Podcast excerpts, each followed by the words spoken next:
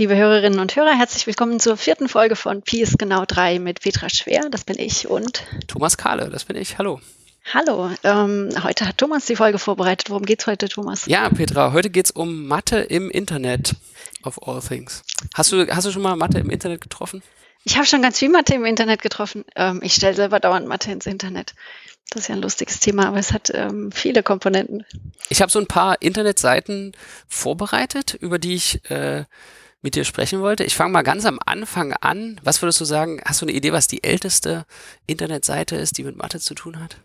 Die älteste Internetseite mit Mathe. Äh, ist bestimmt irgendwas von irgendeiner Uni. Hat das Internet nicht an irgendwelchen Stimmt, Unis ja, Mathe-Departments hatten bestimmt äh, Webseiten, aber das ist ja nicht so spannend. Das Nee, diese, du kennst du diese Online-Enzyklopädie auf Integer Sequences? Ja, Die gibt's schon ewig und ich glaube, die gab's auch schon vor dem Internet und dann, als das Internet kam, ähm, war die äh, das erste, die erste Webseite, die man irgendwie produktiv nutzen konnte. Und er hat auch schon einige interessante äh, Forschungsergebnisse hervorgebracht. Und das ist so eine, ich will das mal kurz erklären, das ist so eine Webseite. Damit kann man schummeln bei diesen Matheaufgaben, diese sind Sätze, die Zahlenfolge fort. Man kriegt irgendwie so Zahlen, äh, eine Zahlenfolge und fragt sich dann, was steckt dahinter, ganze Zahlen. Zum Beispiel die Folge, äh, ich habe mal eine rausgesucht, 1, 2, 4, 8, 9. okay. Ich hätte jetzt gesagt 16, 32. Aber was ist 1, 2, 4, 8, 9? Hast du eine Idee? 1, 2, 4, 8, 9. Die ist mir Wie tatsächlich geht, noch wie nicht. geht die Folge weiter? 1, begegnet. 2, 4, 8, 9. 1, 2, 4, äh, keine Ahnung. Eigentlich kann man irgendwas nehmen, ne? Kannst du sagen 27, 31, 32, Ah ja, das- 53? Sowas habe ich in der Schule auch versucht. Aber dann sagt die Mathelehrerin, aber warum? Äh, Weil ich dir ein Polynom hinschreiben kann, wo das genau die Nullstellen sind. Das ist natürlich nicht, äh, nicht dumm. Aber ähm, also ich habe das nachgeschaut in der äh, OEIS und äh, das ist die Folge der, unter anderem, fängt so an, die Folge der Quadrate und doppelte Quadrate. Quadrate und doppelte Ja, Quadrate. Quadratzahlen und doppelte Quadratzahlen. Okay, ja gut, geschenkt. Okay, ähm, das ist nicht so lustig, aber was, was noch lustiger ist, weißt du, was auch so anfängt? Es fängt auch an, äh, Zahlen der Form, äh, Zahlen, für die 10 hoch die Zahl plus 7 eine Primzahl ist. Okay, ich glaube, das wäre noch schwerer gewesen. Die Folge fängt auch so an. Und ich glaube, 200 andere Folgen, äh, Zahlenfolgen fangen auch an mit 1, 2, 4, 8, 9. Ich hatte mal einen äh, Kumpel während meiner Promotionszeit, der hat sich auch immer über diese Aufgaben lustig gemacht. Der hatte immer die Lösung, er setze die Zahlenfolge fort 1, 2, 4, 8, 9, 0, 0, 0, 0, Ja, 0. da Und dann, stand ja nicht das- dran, wie man sie fortsetzen das, soll. die, dann sollte man die Bildungsvorschrift angeben. Da hat er gesagt, die ersten sind 1, 2, 4, 8, 9 und dann kommt immer 0. Das ist dann die, Bildungs, Ja. die Bildungsvorschrift. Das Fiese ist, dass das nicht als Antwort zählt in der Schule, ne? obwohl es eine perfekt valide Bildungsvorschrift ist. Ich glaube, wenn man dann auf dem Niveau darüber argumentieren könnte, sollte es auf jeden Fall zählen. Dann brauchst du aber auch einen Lehrer, der auch auf dem Niveau argumentieren kann. Also, das können die bestimmt alle. Können die alle. So, dann kommt vielleicht Wikipedia. Ja. Wikipedia nutzen ja viele für Mathe. Wie alt ist, ist Wikipedia eigentlich? Ach, das weiß ich nicht so genau. Aber Wikipedia ist, glaube ich, so zum äh, Nachschlagen von Mathe-Definitionen, das war ziemlich schnell, ziemlich viel vertreten. Ist hab ich eigentlich so in- ziemlich in- gut, in meiner erstaunlicherweise. Ähm, in vielen, also es steht natürlich auch viel Quatsch auf Wikipedia, aber so für Definitionen würde ich sagen, ist es inzwischen in den äh, Grundlagen auf jeden Fall zuverlässig. Manchmal gibt es so Sachen, die in unterschiedlichen Communities unterschiedlich verwendet werden und dann kann man schnell aufs Glatteis kommen, weil es aus einer Blickrichtung geschrieben wird. Und es ist auch irgendwo ganz tief drin die gleiche Definition oder geht ums Gleiche. Aber ich denke mal, für so den äh, normalen Grundstudiumsbereich oder so ist das auf jeden Fall eine wertvolle Ressource. Aber wer editiert das eigentlich? Hast du schon mal eine Wikipedia-Seite editiert? Ich habe es einmal gemacht und dann wurde es sofort Wurde sofort zurückeditiert. zurückeditiert? Ja, da gibt es so Leute, Und- die die Hand da drauf haben. Genau, da gab es irgend so eine Wikipedia-Polizei, die auf dieser Seite so ihre Hand hatte. Und dann habe ich frustriert sofort wieder aufgegeben und nie wieder was editiert tatsächlich. Ist ja eigentlich schade. Ja, aber ich habe gehört, das sind hauptsächlich äh, Männer, die das editieren. Mhm. Ähm, warum, weiß ich nicht. Ja, ein bisschen komisch ist es ja auch. Man müsste es irgendwie, denke ich, eher in Auftrag geben, anstatt das so. Also, das ist natürlich schön, dass Freiwillige das machen können, aber es führt auch dazu, dass man da einen ganz starken Bias hat, äh, hin zu äh, Leuten, die einfach Zeit haben, sowas zu machen. Ja? So im Internet abzuhängen und das zu verfolgen und da mit Perfektionismus so eine äh, Enzyklopädie zu schreiben. Während Leute, die halt vielleicht wirklich was zu sagen haben, nicht die äh, Zeit dafür haben. Ja, sich da auch nicht die Zeit nehmen, ja, weil es halt auch ähm, nicht so sichtbar ist erstmal, dass man das gemacht hat. Mhm.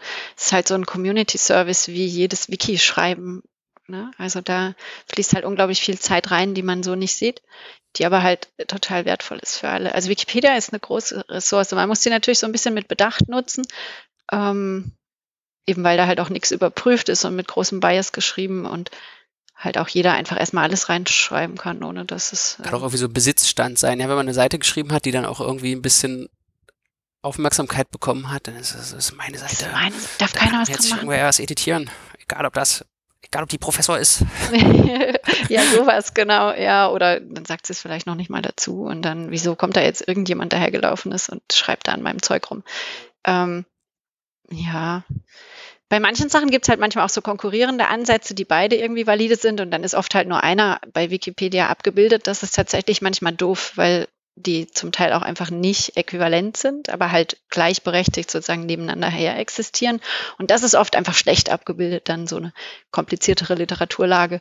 Ähm, das sieht man auf Wikipedia nicht. Da gibt es halt eine richtige Definition, so in Anführungszeichen, und alle anderen sind halt nicht da. Das ist ja der Anspruch von einem ähm, Lexikon, die eine Sache, die eine Erklärung dafür zu haben. Oder wenn es halt wirklich zwei verschiedene gibt, dann zwei verschiedene. Aber so eine Konvergenz auf was bedeutet ein Begriff ist ja schon vorgesehen. Und das ist vielleicht in der Mathematik manchmal gar nicht möglich bei manchen Definitionen, ja. Ja, weil, bei manchen Sachen mehrfach verwendet werden. Genau, die werden mehrfach verwendet. Manchmal will man auch zwei Varianten haben, weil die was bisschen anderes irgendwie jeweils besser abbilden oder einen Aspekt halt stärker beleuchten und dann ist es manchmal gar nicht sinnvoll, das konvergieren zu lassen und einen tatsächlich zu verdrängen. Und sowas bildet erfahrungsgemäß, also einfach vom Nachschlagen her, äh, Wikipedia relativ schlecht ab. Also es steht dann halt selten dabei, hier gibt es zwei konkurrierende Ansätze, das sind die folgenden beiden. Ähm, manchmal ist es der Fall, manchmal aber auch ähm, nicht so gut. Ja, also auf jeden Fall eine wertvolle Ressource. Dann Blogs. Blogs Kennst du irgendwelche ja. Mathe-Blogs? Ähm, ja, es gibt natürlich hier Terry Tau ist ganz Ja, groß. genau, What's New von Terry Tau. Ja. Da kann man wahrscheinlich stundenlang drin lesen. Ähm, der postet ja da auch so Vorlesungsmitschriften oder seine Course Notes. Das sind ja seitenlange äh, das sind halbe Bücher, ne? Ja, halbe Bücher. Ich glaube, ich, ich, glaube, seine äh, Analysisbücher sind auch so entstanden, dass das einfach nur die Blogposts, die sind ja schon mit LaTeX äh, getippt, dann irgendwie nochmal überarbeitet sind. Und hat er dann auch die ähm, so Career Advice gibt es, glaube ich, auch mhm. eine, eine Seite. Der hat auch so, ähm, der ist ganz breit, also auch so wie, wie man Paper schreibt und ähm, wie eine Bewerbung aussehen soll, was da drin, das ist, glaube ich, Teil von dieser Career Advice-Reihe. Ähm, also ich meine, die Leute wissen das jetzt vielleicht nicht, äh, die das hören. Also Terry Tao ist ein äh, Fields-Medalist und äh, äh, also einer der bekanntesten und einflussreichsten lebenden Mathematiker. Und das ist eigentlich eine interessante Sache, dass der dann einfach so einen WordPress-Blog hat, wo man, wo man jetzt seine, wo er sich so frank und frei äh, exponiert und wirklich in unglaublicher Länge äh, regelmäßig äußert. Also äh, das schafft doch eigentlich schon mal so eine Verbindung. Also der, für, für mich jetzt oder für so einen normalen Wald- und Wiesen-Mathematiker wie mich wäre ja jemand wie Terry Tau erstmal relativ unnahbar. Jetzt arbeitet er auch noch hauptsächlich in so eher analytischen Bereichen, mit denen ich äh, auch fachlich weniger zu tun habe. Aber dass ich irgendwie mit dem kommuniziere, ist äh, unwahrscheinlich. Man schreibt ihm nicht einfach so eine E-Mail. Ne? Schreibt also, ihm nicht einfach nee. so eine E-Mail. Oder wenn man es macht, dann äh, muss da schon was sehr Interessantes drinstehen, bevor der vielleicht Zeit hat zu antworten. Das hat bestimmt auch gut zu tun. Ähm, aber letztendlich so, eine, so ein Blog, da ist ja doch äh, irgendwie relativ regelmäßig irgendwas, was di direkt von ihm kommt. Also so, man kann man auch kommentieren und antwortet er auf die Kommentare. Also und irgendwie ein interessanter Kommunikationskanal, der diese ganzen alles überbrückt, ja, die ganzen ja. Schranken, die es jetzt in, de, in dieser mathematischen Gesellschaft irgendwie gibt. Ja. Also diese, dieser Blog und gerade auch die Comment Section, die ist unglaublich demokratisch. Ja, also da kommentieren alle möglichen Leute, andere berühmte Profs, ähm, aber halt auch Studierende oder Doktoranden aus allen möglichen Bereichen, ähm, die da Fragen posten oder auch nur ja vielen Dank für diese Ressource oder so.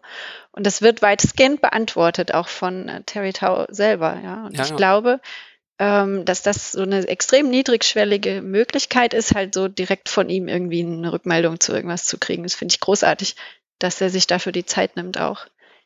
Äh, und das auch, auch so eine Plattform schafft dadurch. Ja? Also er könnte es ja auch auf seine Webseite stellen und da irgendwelche PDFs hochladen mit seinen Kursnotizen und seinen Career Advice, aber da gäbe es halt gerade so eine Comment-Section halt nicht, wo man ihn direkt drauf ansprechen kann. Ich frage mich auch, wie der das macht, ob der dann so, kann, kann man sich irgendwie nicht vorstellen, ob der dann so ins Büro geht und sagt, jetzt bearbeite ich mal Kommentare auf meinem Blog oder ob der das dann so auf dem Handy macht, während er irgendwie mit seinen Kindern spielt oder kocht oder, also so.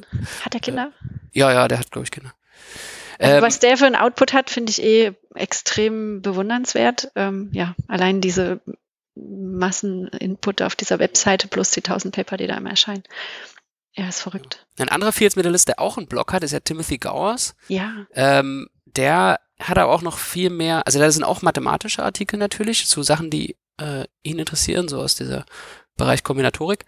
Aber der hatte auch Meinung äh, und Politik auf seinem Blog. Also da gab es ja mal diesen Elsevier-Boykott, also ein mhm. groß angelegter äh, Boykott von einem Wissenschaftsverlag, äh, der das mit den äh, Preisforderungen bei den Abo-Modellen äh, ziemlich übertrieben hat und auch äh, da die Bibliotheken hat bluten lassen. Und da ging eigentlich aus diesem, aus so einem Blog heraus eine Bewegung los, diesen Wissenschaftsverlag äh, zu boykottieren.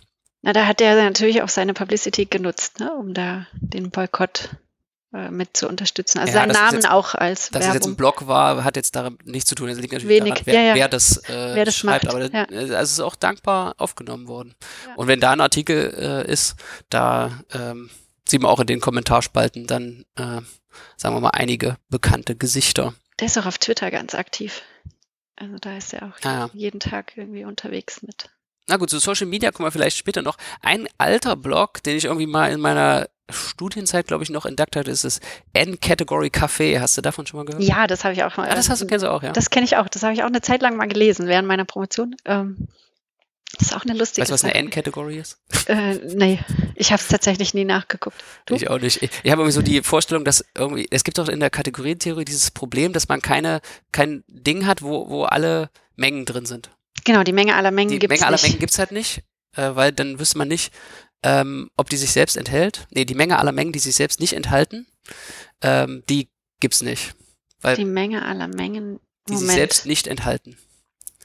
Die sich selbst nicht enthalten, ja genau. Die gibt's nicht, weil wenn die man müsste überlegt, sich selber die, enthalten. Und ja. auch nicht. Und auch nicht. Ja, wenn genau. sie sich selbst enthält, dann enthält sie sich nicht und wenn schon, wenn nicht, dann doch. Und dieses Problem, das kann man nur dadurch auflösen, dass man sagt, die Menge aller Mengen ist halt ein anderes Mit der Objekt. kann man nicht aus, aus der kann man nicht so eine komische Menge auswählen. Und dann stelle ich mir das vor, dass es sozusagen, dann gibt es halt so eine Klassen, gibt es irgendwie ein neues Objekt Klassen, das ist groß genug, dass es alle Mengen enthalten kann. Aber dann braucht man irgendwas, was alle Klassen enthalten kann. Und dann erfindet man einfach irgendwas, das heißt zwei Klassen. Ja, dann gibt es drei Klassen, dann baut man so eine Hierarchie auf. Ja. Ähm, und ich glaube, eine End-Category ist irgend sowas, wo die äh, das das, was die Objekte speichert, irgendwie sowas von, von, von der, in der Enden, Endenstufe ist oder so. Ähm, aber dann gibt es ja die Homotopie-Typ-Theorie, die das jetzt alles lösen soll. Aber davon, naja, da machen wir mal eine andere Folge. Oh ja, da müssen wir auch mal noch drüber reden. Das finde ich total spannend. Da habe ich vor kurzem was drüber gehört, ja. Aber ja, das führt, glaube ich, jetzt sehr weit weg von dem Mathe im Internet. Ähm. Ja, obwohl das auch so ein Community-Projekt war.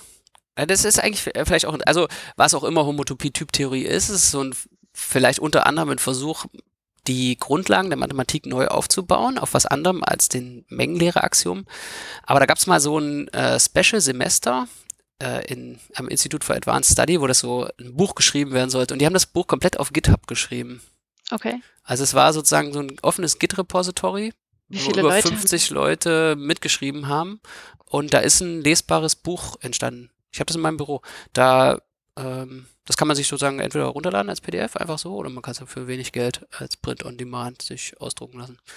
Ähm, habe jetzt nicht so viel da drin gelesen, aber die, die Einleitung und so, das konnte man alles schon ganz Und das hat dann 50 Autoren lesen. oder hat das irgendein so Pseudonym? Das hat so ein Pseudonym, das, das Team, das Hot Team oder so heißt das dann.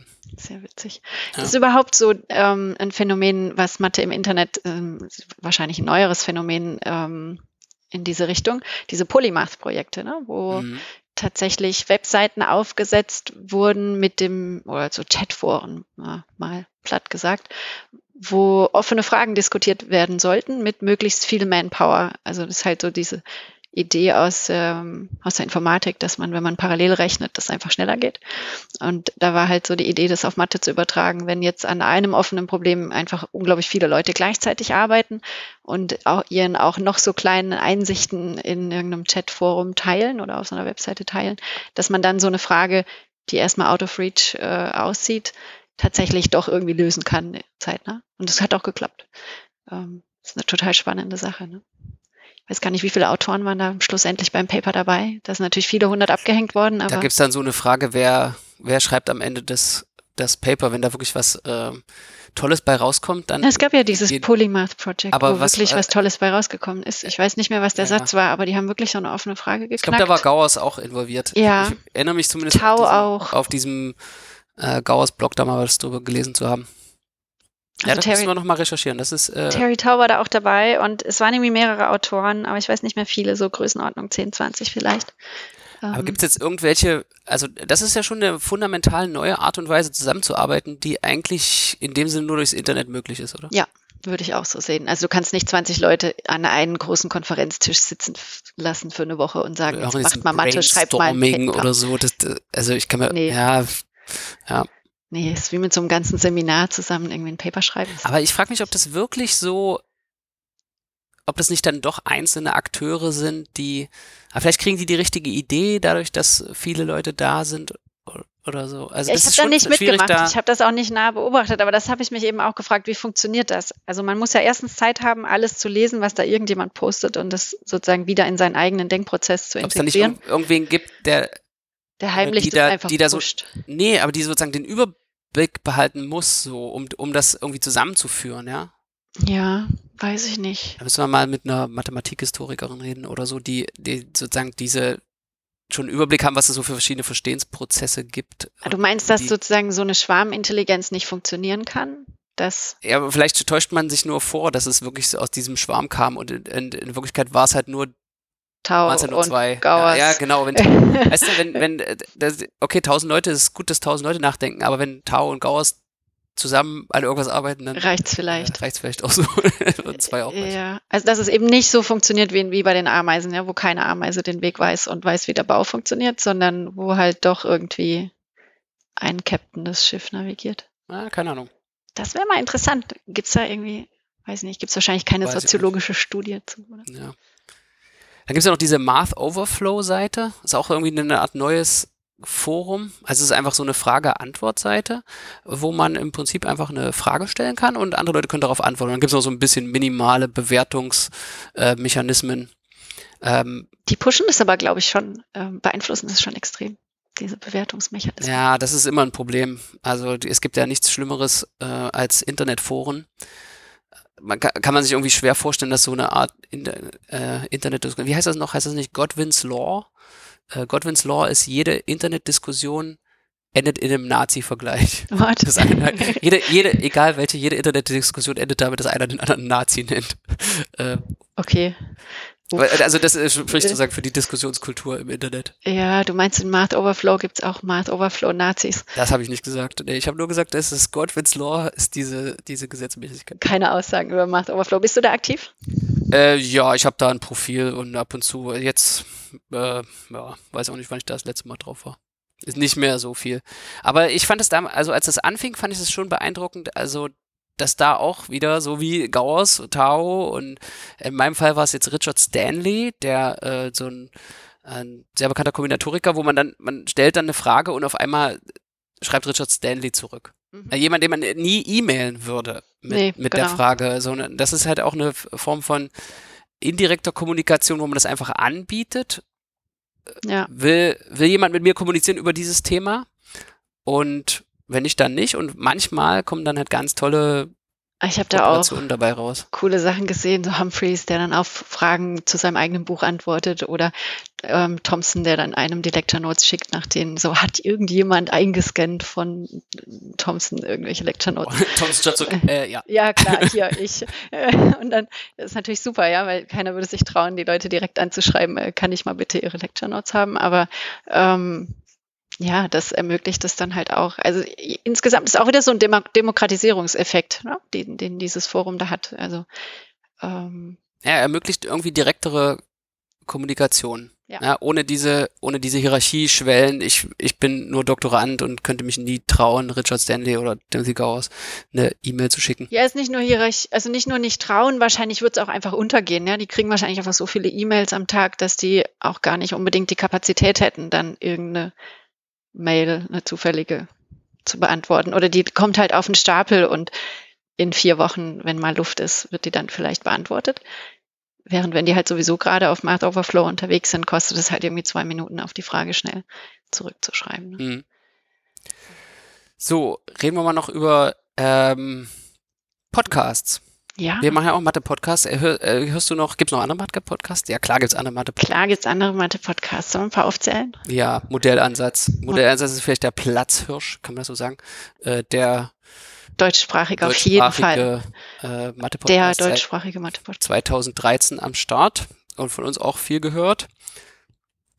Genau. Sollen wir sagen, dass wir auch im Modellansatz irgendwann vorkommen werden? Ja, demnächst gibt's eine Modellansatz-Episode mit uns. Also wer mehr hören will von Das uns. ist so eine Beh- Behind the Scenes, können wir schon mal ankündigen. Gibt's, reden wir über, über Podcasts, über Mathe-Podcasts. Genau, Gudrun hat uns eingeladen. Ähm, virtuell in dem Fall. Zurzeit ist das persönliche Treffen ja nicht möglich. Genau. Genau. Dann gibt's noch ähm, My Favorite Theorem. Das ist gehostet von ähm, Evelyn Lamb und Knutzen, glaube ich. Ähm, in den USA basiert. Da ist immer ein Gast da, der seinen Lieblingssatz erzählt, darüber berichtet. Was gibt's noch? Numberphile.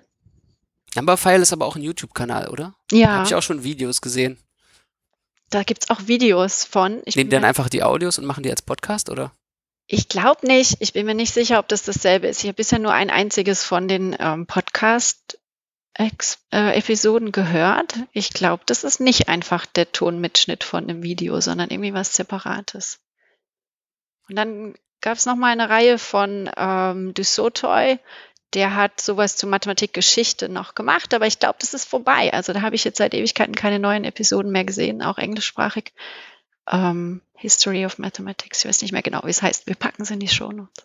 Ich finde es ja auch, als auch ein Podcast kann ja auch vorbei sein. Ja. Also ich finde ja auch den, wenn man ein Thema erkunden will und ähm, sich vielleicht vornimmt, ich mache jetzt vier Folgen dazu oder so, das könnte ja auch ein Format sein, dass man einfach ähm, wie so eine. Es gibt ja auch so äh, Roman-Podcasts Mhm. oder so Story-Podcasts, ich weiß nicht, ich habe schon wieder vergessen, da gab es ja so einen Fachbegriff, äh, die dann auch so Cliffhanger haben, wo es dann so spannend wird am Ende der einen Episode und im nächsten geht's weiter und dann wird irgendeine Geschichte erzählt, halt eben im Podcast-Format. Habe ich aber jetzt noch nicht viel gehört äh, davon. Nee, es gibt welche, ne? die haben dann nur so eine Season oder zwei und dann gibt's halt pro äh, Reihe sozusagen irgendwie zehn Episoden und das war's dann. Dass man vielleicht äh, bei einer Mathevorlesung, wenn man so eine Mathevorlesung als Podcast macht und dann den Beweis nicht macht, der kommt dann in der nächsten Folge und dann war ein Cliffhanger. naja, weiß nicht, ob das reicht. Ja. Dann hatten wir YouTube schon. Ähm, ge- Gibt's da viel? wie, wie, Also so erstmal Fernsehen. Machen wir erstmal Fernsehen. Fernsehen, Telekolleg, Mathematik. Fernsehen? Also, wir, äh, also ich kenne noch Fern Fernsehen, das war wie so eine Art YouTube früher und es gab weniger Kanäle. Ja, und die kamen immer nur zu einer bestimmten Uhrzeit. Ne? Genau, Wenn man, man den Anfang von Sendung mit der Maus verpasst hat, dann war's vorbei. Und um acht kommt immer Tagesschau. Außer es ist Fußball. Aber das war meistens haben die Fußballspiele sich auch danach gerichtet. Naja, jedenfalls, äh, kennst du Telekolleg? Mathemat- Telekolleg, Mathematik. Ja, Ja, Telekolleg, klar. äh, die, ja. die Älteren Ja. schmunzeln jetzt. Ähm, Habe ich tatsächlich manchmal geguckt aus Langeweile. Meinst du, Telekolleg Mathematik gibt es jetzt auf YouTube? Ich, ich weiß es nicht. Gibt's Telekolleg Mathematik jetzt? Die alten oder neuere? Na, ich glaube, der ist im Ruhestand, oder? Na, aber die Der- alten sind vielleicht jetzt auf Die, YouTube. ja, also aber neue, ich, ich, äh, ich weiß nicht, wie der heißt, aber ich glaube nicht, dass der noch. Äh, Ja, aber vielleicht findet man das noch. Telekolleg Mathematik lohnt sich mal zu googeln. Ah, dann gibt es Daniel Jung. Daniel Jung ist vielleicht so die logische Fortsetzung von Telekolleg Daniel Mathematik. Daniel Jung ist so ein ähm, YouTuber, der äh, Mathe erklärt auf YouTube. Okay. Alles, was man braucht, so für die Schule, fürs Abi, so der, der Bereich Einstieg ins Studium und dann, äh, der ist total populär. Der hat halt tausende, äh, tausende, hunderttausende Follower, ähm, die irgendwie seinen Gauss-Algorithmus geliked haben. Okay, das Der, heißt, der die- ist, die- das ist so ein, so, ein, so, ein, ja, so ein YouTuber, da steht er da vor so, ja, steht er so vor dem Whiteboard und er erklärt irgendwie, wie man die Matrix invertiert. das ist cool. Äh, Der, der, ähm, der ist natürlich, ne, also YouTube ist ja eine Anlaufstelle, wenn man so, wie, ich krieg die Übungsaufgabe jetzt nicht raus und so, das ist natürlich Echt? auch, äh, Würdest du da auf YouTube gucken? Ich vielleicht nicht, aber das, als ich Übungsaufgaben habe, gab es auch noch kein YouTube. Ja, das stimmt. Also ich meine, ich löse jetzt zwar manchmal noch Übungsaufgaben, aber ist ja irgendwie ein anderes Setting, ja, so Ja, ja. dieser, dieser Zeitdruck, nein, den Zeitdruck, naja, wie auch immer. Na, guckst du trotzdem nicht auf YouTube, ne? Ja, es ist- also, Nee. weil ich dann das nicht finden würde, wahrscheinlich auch. Also ich weiß selbst- nicht, wie man auf YouTube sucht. Also ich weiß auch nicht, wie man. Na, okay. Ich Ja, weiß jetzt die- nicht, wie man eine Übungsaufgabenlösung auf YouTube findet.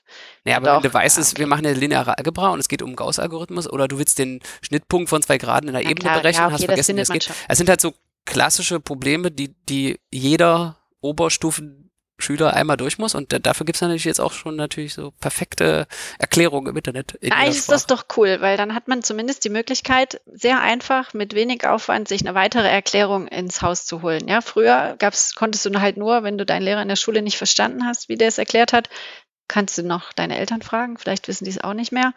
Oder halt Nachhilfe nehmen. Ja, aber es gab jetzt halt nicht die Möglichkeit zu googeln und noch zwei Skripte zu lesen und auf YouTube, wie heißt der Daniel Jung, zuzugucken.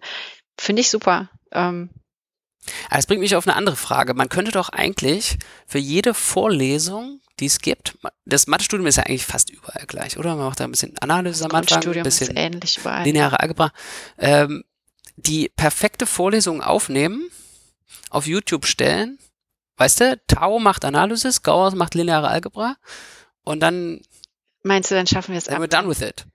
Dann ist, äh, Da müssen wir uns vielleicht nochmal separat drüber unterhalten. Ich glaube nicht, dass das dasselbe ist. ja, vielleicht ein bisschen so Monokultur.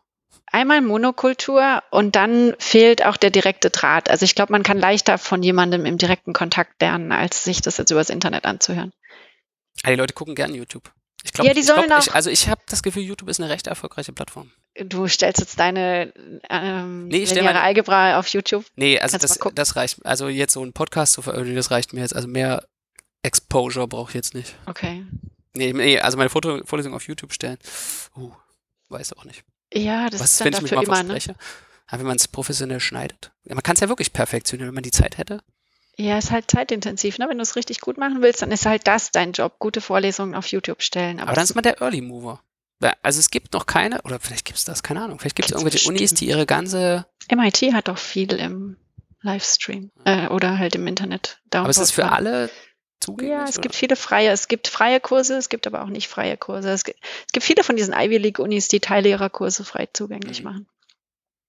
Also ich denke mal, für Leute, die jetzt überhaupt keinen Zugang zu dieser höheren Bildung haben, in äh, Ländern, wo, wo es das nicht gibt oder die in irgendwelchen ländlichen Gegenden von armen Ländern leben, ist es natürlich, Internet gibt's jetzt, Internet ist eigentlich das Erste, was kommt, so, ja. Und dann ist es natürlich eine wertvolle Ressource. Könnte auch die, Also es ist sicher immer besser, als gar nichts zu haben. Und als Ergänzung finde ich es auch hervorragend, aber ich glaube einfach, dass es den persönlichen Kontakt im Lernen nicht ersetzen wird. Ähm, das wird sich nicht durchsetzen, weil man, ja, ich glaube einfach, dafür sind wir zu sehr Mensch, äh, ähm, als dass man nur von Technik äh, lernen kann. Ähm, Ja. Also es gibt ja auch ganz viel Forschung dazu, dass Lernen auch an Emotionen gekoppelt ist. Und ich glaube einfach, dass dieses Screen, äh, die Zeit vom Bildschirm einfach lange nicht so viele Emotionen auslöst in irgendwelcher Form, ähm, als ein direkter Kontakt mit irgendjemandem, mit dem man sich über ein Thema unterhalten ja, kann. da bin ich auf jeden Fall bei dir. Ähm, Das wird das nicht ersetzen. So, apropos Emotionen, kommen wir nun zu den dunklen Ecken des Internets, Social Media. Ah, Archive haben wir auch noch nicht erwähnt. Archive haben wir noch nicht erwähnt. Okay, dann machen wir noch mal was Schönes. Archive. Ähm, was ist Archive? Archive ist auch eine große Demokratisierung der Forschungsmathematik. Das ist nämlich eine Webseite, auf der inzwischen, würde ich mal sagen, ziemlich viele Forscher weltweit äh, ihre Vorveröffentlichungen teilen. Ähm, genau, also wenn man jetzt irgendwie ein neues Resultat hat und das aufgeschrieben hat, dann ist der typische Weg, das irgendwie an ein Fachjournal zu schicken, das zum Veröffentlichen. Äh, da das aber meistens sehr, sehr lange dauert, ähm, gibt es eben sogenannte Preprints, wo man halt vorher sozusagen so vorab Ergebnisse, die eben noch nicht geprüft sind, auf Qualität ähm, online stellen kann. Und da ist eben das Archive eine solche Plattform, die das alles zentral sammelt, ähm, in der man suchen kann und es nach Autoren und Themen irgendwie gruppiert ist. Das ist ja auch, die, Mathematik hat das Problem mit diesen teuren Abos, naja, nicht vollständig gelöst, aber im Prinzip gelöst, weil es alle neuen Sachen, die rauskommen, Archive. gibt's auf dem Archive, ja. Und diese Preprints, die sind auch in der, die, die sind eben nicht ungeprüft und fehlerbehaftet oder so. Das ist, wenn man, Das ist nah dran, ja. man Ähm, prüft das perfekt. gedruckt. Und, und man kriegt die Referee-Kommentare und updatet dann das auch, ja. Also man findet auch dann bei Autoren und Autoren, die da dahinterher sind, auch die fast die fertigen ähm, Journalversionen. Genau, also ich Form, ja. Damit ist eigentlich alles, alle aktuelle Forschung in Mathematik, die ist frei verfügbar. Und das ist also das ist komplett ähm, gesponsert von reichen Universitäten, diese Webseite. Die ist gar nicht so billig. Das äh, kostet ganz schön äh, Geld, das zu betreiben. Ich glaube über eine Million im Jahr. Äh, das Server. Archive, ja, diese ganze stellen natürlich auch Gehälter irgendwie von Technikern und äh, die dahinter stehen. Aber da gibt es ja diese Simons äh, mhm. Foundation. Mhm. Jim Simons ist äh, eine ähm, Churn Simons Theory ist irgendwie so ein, sowas, was man, was man kennt, kann man auf Wikipedia nachlesen, was das ist. Und der Simons, der hat einen Hedgefonds, Hedgefonds gegründet und ist unendlich reich geworden mit Mathe. Also man kann auch, also ein Millennium-Problem lösen ist der schwere We Weg, ein bisschen reich zu werden. Und äh, der nicht so schwere Weg, sehr reich zu werden, ist einen erfolgreichen Hedgefonds zu machen. Ich glaube, Renaissance Technologies heißt der. Vor 20 Jahren Bitcoins kaufen, das wäre auch noch was gewesen, ne? Ja, so kann man auch reich werden. Aber da, da, da muss man ja nur wissen, da, da hat man ja keine Mathe gemacht. Nee. Also wäre ja schön, wenn man irgendwie mit Mathe reich wird. Ja, das stimmt. So, noch Social Media. Was für, was für soziale Medien nutzt du zur Ab Ablenkung? Ach je. Ähm, ich mag Instagram, weil ich auch so ein bisschen Design interessiert bin. Das hat jetzt mit Mathe irgendwie nichts zu tun. Und da ist mir ehrlich gesagt auch noch quasi nie Mathe begegnet. Da gibt es eigentlich kaum Mathe, oder? Da gibt es ja. kein Mathe, nee. Da müsste man irgendwie coole Bilder hochladen. Gibt es in Mathe natürlich auch endlos, aber macht irgendwie keiner. Wäre mal eine neue Marktlücke.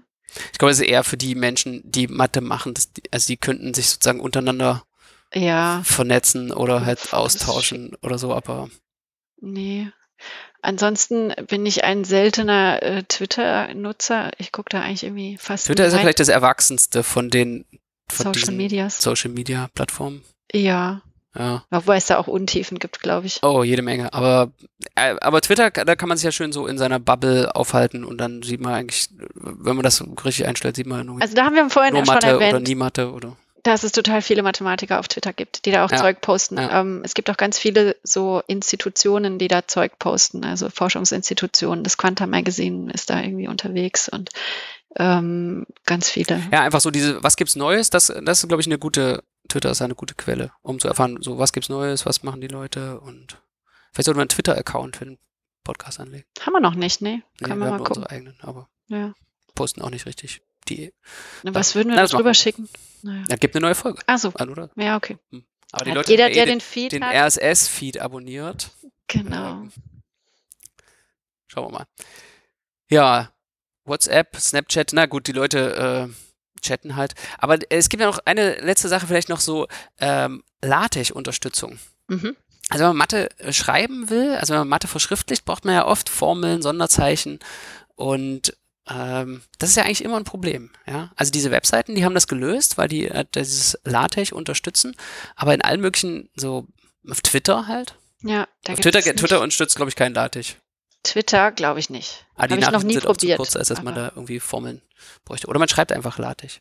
Was eine, eine gute, in E-Mails, E-Mails kann man auch kein LaTeX schreiben. Da, ja, äh, Code halt, ne? Da schreibt man einfach den Code und verlässt sich darauf, dass die Menschen, die, die Leute, die das machen, das auch so lesen können. Ja. Äh, ja, können die meisten ja auch, ne? Man lässt halt irgendwie diese Dollarzeichen weg, die man so braucht, um die Mathe-Umgebung Mhm. ähm, anzufangen und Ja. dann kann man das schon schau irgendwie so lesen. Back, back, Backslash inft und dann weiß jeder, dass das Unendlichzeichen ist. Ja, genau. TikTok?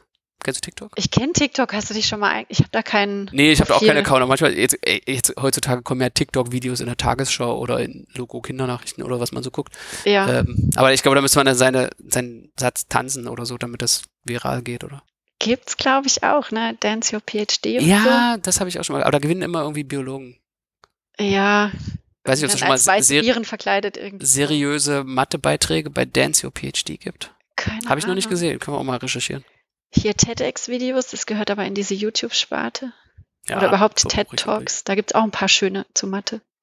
Mit Sicherheit. Ähm, ansonsten, nee, fällt mir jetzt nichts mehr ein. Ja, Mein- was ist unser Fazit? Internet, ist es gut oder schlecht? Ist eigentlich gut, oder? Ich find's großartig. Ehrlich gesagt könnte ich mir das Arbeiten ohne Internet wäre extrem viel schwerfälliger und mühseliger. Ich müsste meinen Kollegen Postkarten schicken, damit sie mir ihre neuen Arbeiten irgendwie zusenden. Als ich Doktorand war in Münster, da hatten wir einen, einen Schrank ausgeräumt, der bei uns im Büro im Weg rumstand. Und da gab es noch so einen alten Stapel Postkarten, die so Vordrucke waren. Sehr geehrter Herr Kollege, es stand wirklich Herr Kollege auf dem Vordruck drauf. Und dann kam so ein langer Strich, wo man noch den Namen eintragen durfte. Bitte senden Sie mir Ihr Manuskript mit Titel. Und dann kamen wieder zwei so Leerzeilen. Ähm, ja, und so ging es noch so ein bisschen weiter. Aber halt so eine vorgedruckte Postkarte, mit der man sich so Manuskripte hat zuschicken lassen können. Ja, heute gehe ich halt ins Archive und Ich habe sogar so eine mal bekommen. Echt? Also nicht eine Postkarte, aber einen Brief.